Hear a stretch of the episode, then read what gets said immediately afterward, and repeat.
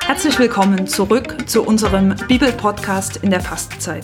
Wir senden hier aus der Propstei jeden Tag zu Ihrem Bibelwort. Wir, das sind Gregor Kiele und Elisabeth Mucher. Und jetzt warten wir auf den Anruf von Rita Kotzur, die ihre Bibelworte für uns sammelt und sie uns jeden Tag mitteilt, damit wir dann ganz spontan darauf reagieren.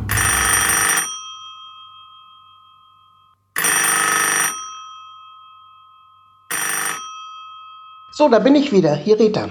Ich grüße euch. Der Einsender schreibt dieses Mal, hier mein Vorschlag, sagt doch mal was über folgende Bibelstelle. Matthäus, 18. Kapitel, 7. Vers. Der lautet, Wehe der Welt wegen der Ärgernisse. Es muss zwar Ärgernisse geben, doch wehe dem Menschen, durch den das Ärgernis kommt. Und er ergänzt, keine Lieblingsbibelstelle im klassischen Sinne für mich. Mehr so eine Stelle, die nach Reflexion verlangt. Heißt es nicht dauernd, liebe den Sünder, hasse die Sünde und so? Ich hoffe, sie stellt für euch kein Ärgernis dar. Die Zeit läuft. Ich schlage mal wieder zu Beginn einen Übersetzungsvergleich vor. Bei Luther sind die Ärgernisse die Verführungen. In der Bibel in gerechter Sprache ist es der Anstoß zur Untreue. Und in der Einheitsübersetzung sind es die Ärgernisse. Der Hörer schreibt, sollen wir nicht die Sünde verurteilen und nicht die Menschen? Und hier das Gegenteil, doch wehe den Menschen, der diese Ärgernisse, diese Anstöße zur Untreue, diese Verführungen verursacht. Naja, es ist ja nicht so, dass etwas Ärgerliches in der Welt oder etwas, was ein Mensch einem anderen Menschen an Ärger, an, an ja auch Verführung, das heißt an Wegweisung, die aber in die falsche Richtung zeigt, antut oder ihm äh, verursacht, dass, dass diese Dinge unabhängig von einem Menschen geschehen. Es steckt ja immer eine Person dahinter und eine Intention, bewusst oder unbewusst. Und so verstehe ich dieses doch wehe den Menschen, der sie verursacht, der Person, die sie verursacht.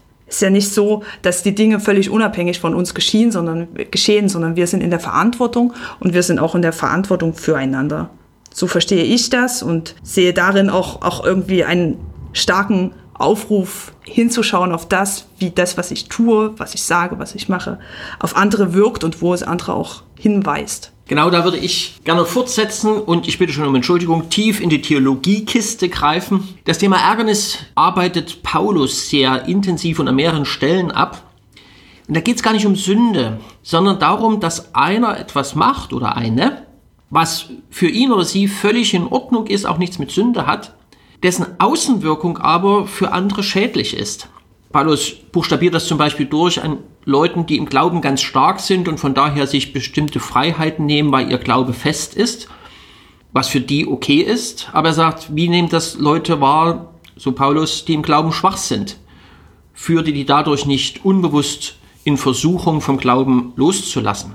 Und das finde ich einen ganz spannenden Hinweis was für mich aus meiner eigenen Perspektive im Blick auf mich selbst in Ordnung ist, welche Auswirkung hat das eigentlich auf andere? Selbst- und Fremdwahrnehmung sollen wir bei unserem Handeln im Blick haben. Vielleicht sind für uns, für mich Dinge selbstverständlich und völlig okay, vielleicht auch objektiv, so dass Sünde gar kein Thema ist, aber in ihrer Auswirkung auf andere ist es katastrophal. Und wir müssen das ja gar nicht so theoretisch machen.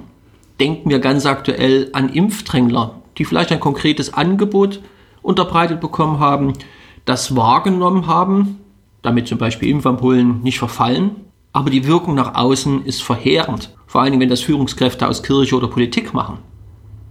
Oder denken wir an Umgang mit Missbrauchsgutachten und welche verheerende Wirkung auf viele Menschen es hat, damit aus was für Gründen auch immer zögerlich umzugehen. In Scharen treten Menschen aus, dann greife ich mal noch in die Psychologiekiste. Kinder lernen mit vier Jahren den Perspektivwechsel.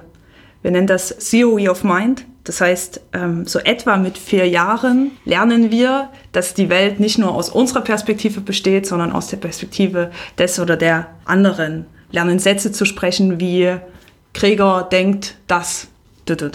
Kinder lernen das mit vier Jahren und trotzdem ist es ein lebenslanges Üben, glaube ich. uns in die Perspektive der anderen Person hineinzuversetzen, auch wenn für uns alles gut, alles okay ist. Uns zu fragen, welche Wirkung hat etwas, was ich tue oder sage, bei dem oder der anderen, auch wenn es für mich selber vielleicht dieses Verhalten bei der anderen gar nicht, gar nicht 100% nachvollziehbar ist oder ich mich anders verhalten oder positionieren würde. Und das ist Hausaufgabe für heute. Versuchen wir da einfach mal ganz bewusst diesen Perspektivwechsel, sich in eine Person, gerade in eine Person, die ja vielleicht auch für sie Ärgernis ist, hineinzuversetzen, die Perspektive zu wechseln und zu schauen, wie sieht das, was ich tue, wie sieht die Welt aus der Perspektive dieser Person aus. Das ist anstrengend, aber es kann eine Übung sein für diesen Tag.